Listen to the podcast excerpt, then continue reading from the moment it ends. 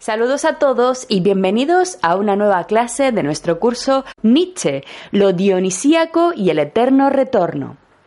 Si quieres disfrutar de este curso completo en formato audiovisual, con imágenes, esquemas y pudiendo ver a nuestra profesora, visita nuestra web anaminecam.com donde encontrarás todos nuestros cursos de arte, historia, filosofía y ciencia.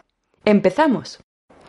El eterno retorno es, por tanto, el pensamiento más abismal, el pensamiento más profundo de Nietzsche.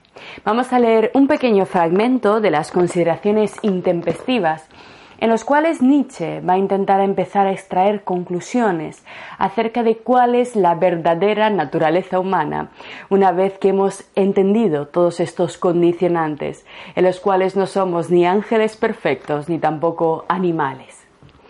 Nos dice Nietzsche. Cuando le preguntaron a un viajero que había visto muchos países y pueblos de varios continentes cuál era la característica de los hombres que había encontrado en todos esos lugares, dijo tienen tendencia a la pereza. Efectivamente, una de las cosas que dan más miedo del reto ético del eterno retorno es vivir como manda ese eterno retorno, es transformar nuestra vida. Casi parece que es más cómodo seguir sufriendo, seguir aguantando, ¿no? Hay un término también muy importante en la filosofía de Nietzsche que es la pereza. No solamente estamos condenados por la ignorancia, no solamente somos víctimas pues, de una sociedad, de unos valores que nos aplastan, sino también somos perezosos. A veces también nos dejamos encadenar por pura vagancia, por pura pereza, y eso es algo que también tenemos que reconocer. La acción es difícil porque en ella tenemos que luchar contra nosotros mismos. Cuando le preguntaron cuál era la característica de los humanos, dijo tienen tendencia a la pereza. A algunos les parecerá que de manera más correcta y pertinente hubiera podido decir todos ellos son miedosos, se esconden tras costumbres y opiniones. En el fondo, cada cual sabe muy bien que está una sola vez en el mundo, como un unicum, y que ningún azar, por extraño que sea, reunirá por segunda vez una variedad tan maravillosamente diversa en esta unidad singular que Él es. Nos dice Nietzsche, en realidad todos sabemos, a pesar de la magia de las religiones y los mitos, que esta es la única vida, y a pesar de ello decidimos vivirla como esclavos se esconden tras costumbres y opiniones, pero en el fondo cada cual sabe muy bien que está una sola vez en el mundo como un unicum, y que ningún azar, por extraño que sea, reunirá por segunda vez una variedad tan maravillosamente diversa en esta unidad singular que Él es. Cada cual lo sabe, pero lo oculta como si tuviera la malvada conciencia de saberlo. ¿Por qué? Por miedo al vecino, que exige convenciones y se encubre a sí mismo con ellas. Pero, ¿qué es lo que obliga al individuo a temer al vecino? A pensar y actuar de manera gregaria y a no estar contento de sí mismo. ¿Qué es lo que nos lleva, y esto es una grandísima pregunta, a vivir como esperan los demás de nosotros que tengamos que vivir? ¿Por qué nos acabamos sometiendo a los deseos de los otros, a los convencionalismos? ¿Por qué no somos nosotros mismos? ¿Por qué nos da tanto miedo? En algunos casos, raros y pocos numerosos, quizá sea el pudor lo que nos lo impide. En la gran mayoría, lo que nos obliga es la comodidad, la inercia, en una palabra, esa tendencia a la pereza de la que hablaba aquel viajero. Y tiene razón, los seres humanos son aún más perezosos que miedosos y a lo que más miedo tienen es precisamente a las cargas que les impondrían una sinceridad y una desnudez incondicionales. Las cargas que impone la sinceridad, el tipo de vida que hay que llevar cuando uno no se deja atar por nada.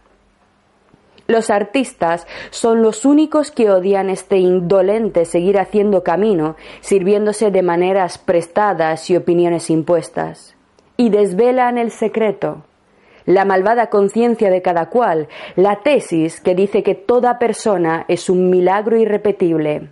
Ellos sí que se atreven a mostrarnos el ser humano tal y como él mismo y solo él es, hasta en cada uno de sus movimientos musculares, más aún, se atreven a afirmar que en estricta consecuencia con esta singularidad suya, el ser humano es hermoso y digno, digno de consideración, nuevo e increíble, como cada una de las obras de la naturaleza, y que de ningún modo es aburrido. Los artistas que crean una oda siempre al ser humano y a su belleza. Cuando el gran pensador desprecia a los humanos, está despreciando su pereza, pues a causa de esta tendencia suya, los humanos parecen mercancías de fabricación en serie, productos indiferentes, indignos de trato y de enseñanza.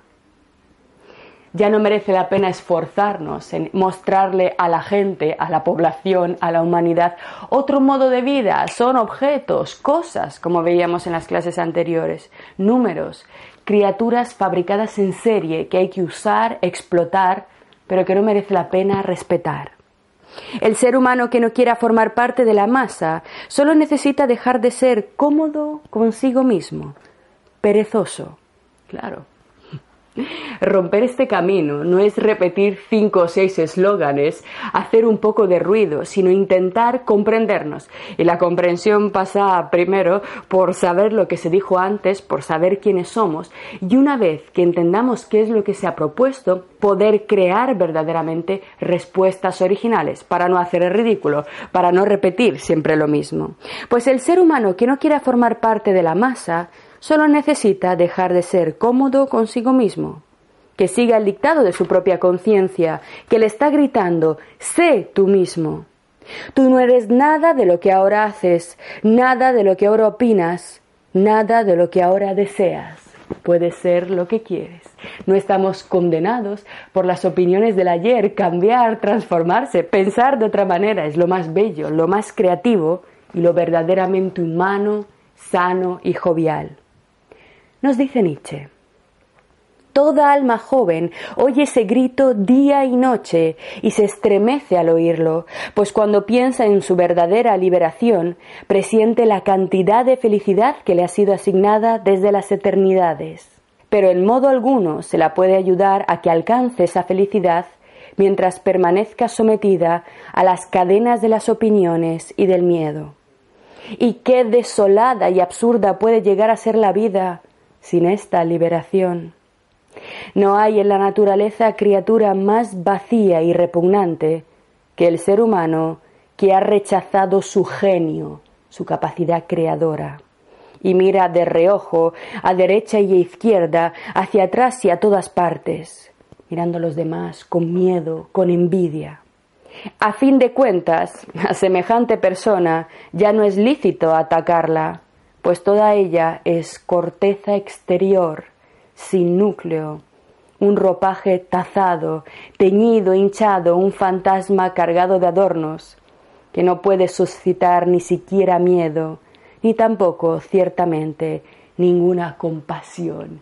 Aquellos que no viven sus vidas, su carácter creativo, sino que simplemente están todo el rato viendo lo que hacen los otros, envidiando, intentando destruir, intentando calumniar. Y si del perezoso se dice con razón que mata el tiempo, entonces de un tiempo que pone su salvación en las opiniones públicas, qué grande habrá de ser la repugnancia de las generaciones futuras cuando se ocupen del legado de esta época, en la cual no gobernaban los seres humanos vivos, sino seres con apariencia de humanos y entrega a la mera opinión pública.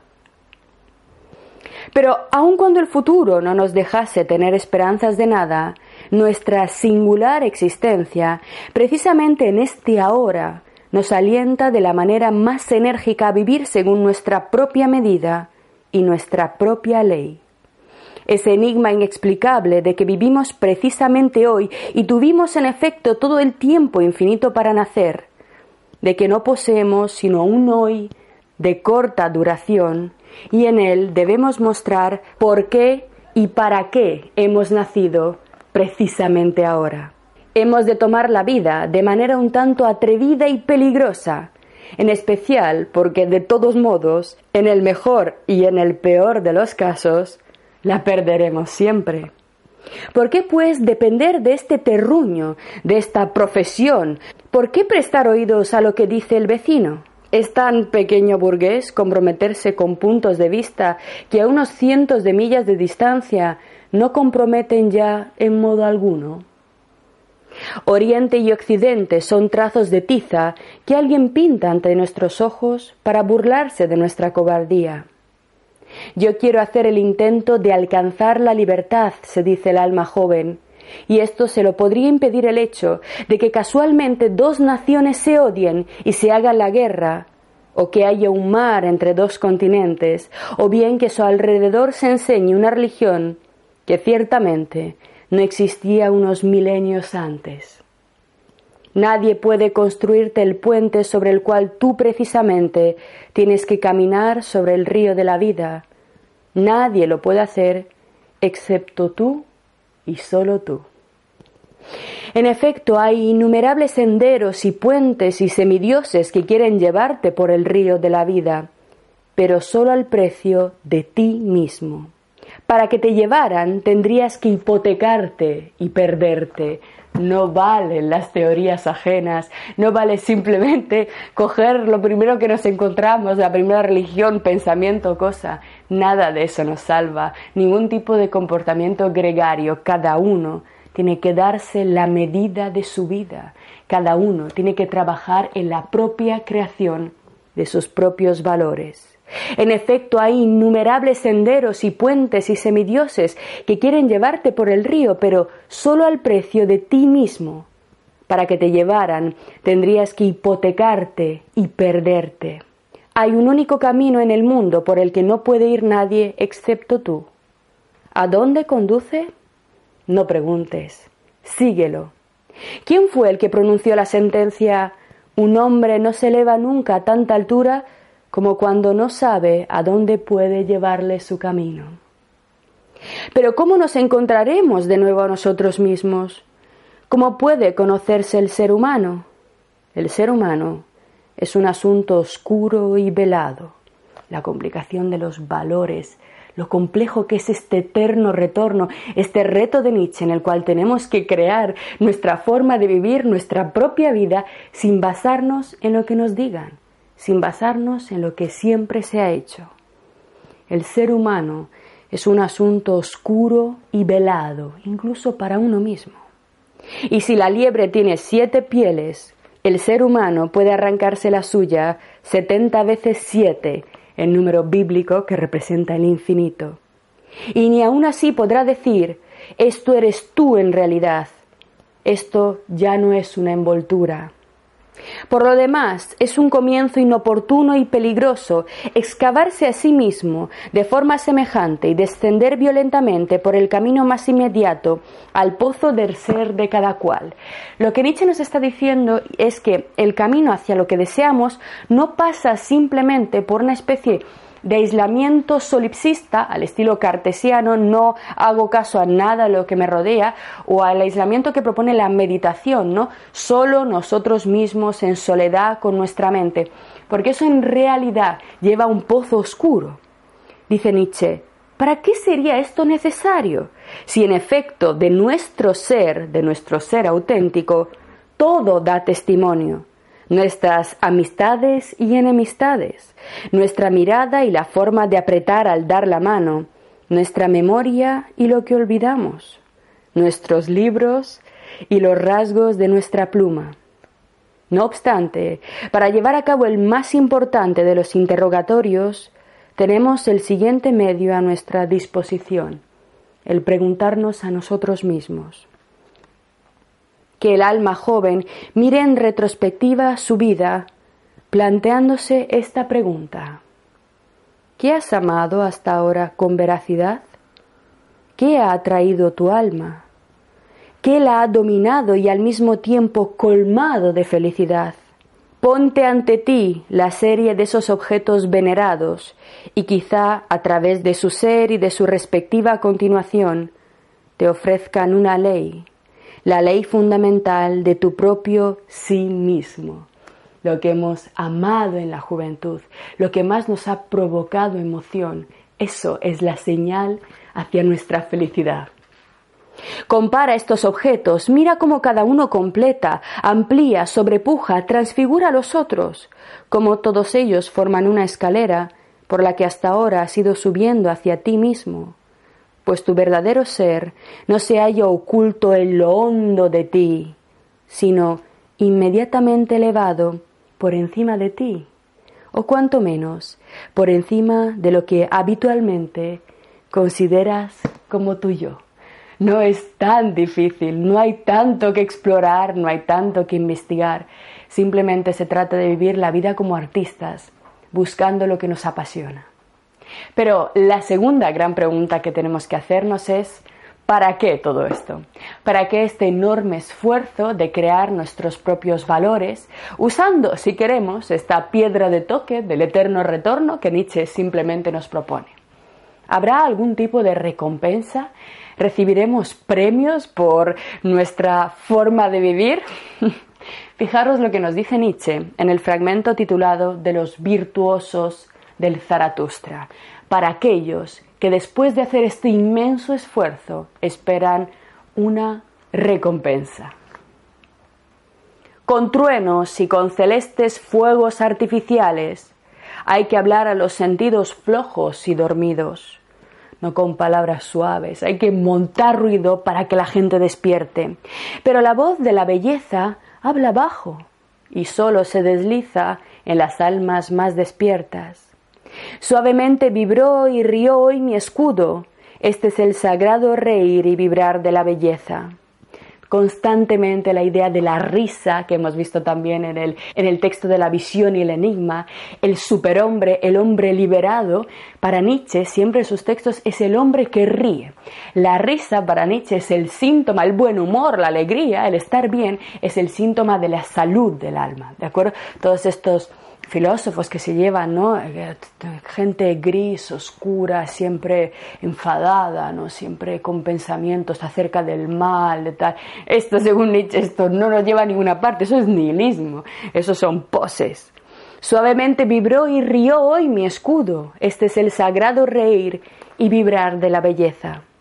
De vosotros, virtuosos, se rió hoy mi belleza, los virtuosos, los que se creen éticos, correctos. Y así llegó la voz de esta hasta mí. Ellos, los virtuosos, quieren además ser pagados. Vosotros queréis ser pagados además, virtuosos. Queréis tener una recompensa a cambio de la virtud y el cielo a cambio de la tierra y la eternidad a cambio de vuestro hoy. Y os irritáis conmigo porque enseño que no existe ni remunerador ni pagador que Dios no existe, el Dios de Pascal que garantizaba sentido y justicia. No existe. Os irritáis conmigo porque enseño que no existe ni remunerador ni pagador. Y en verdad, ni siquiera enseño que la virtud sea su propia recompensa. La recompensa es una vida feliz y punto. Ay, esto es lo que me aflige. Mentirosamente se ha situado en el fondo de las cosas recompensa y castigo, y ahora también en el fondo de vuestras almas virtuosos. Más semejante al hocico del jabalí, mi palabra debe desgarrar el fondo de vuestras almas, reja de arado. Quiero ser para vosotros. Todos los secretos de vuestro fondo deben salir a la luz, y cuando vosotros yazcáis al sol ozados y destrozados, entonces también vuestra mentira estará separada de vuestra verdad pues esta es vuestra verdad, virtuosos, que sois demasiado limpios para la suciedad de estas palabras, venganza, castigo, recompensa, retribución. Vosotros amáis vuestra virtud como la madre a su hijo, pero ¿cuándo se ha oído decir que una madre quisiera ser pagada por su amor? ¿Por qué creamos nuevos valores? ¿Por qué evitamos el nihilismo? No a cambio de ninguna recompensa. Vuestro sí mismo más querido es vuestra virtud. Sed de anillo ahí en vosotros, para volver a alcanzarse a sí mismo, lucha y gira todo anillo. Y semejante a la estrella que se extingue es toda obra de vuestra virtud. Su luz continúa estando siempre en camino y en marcha, ¿y cuándo dejará de estar en camino?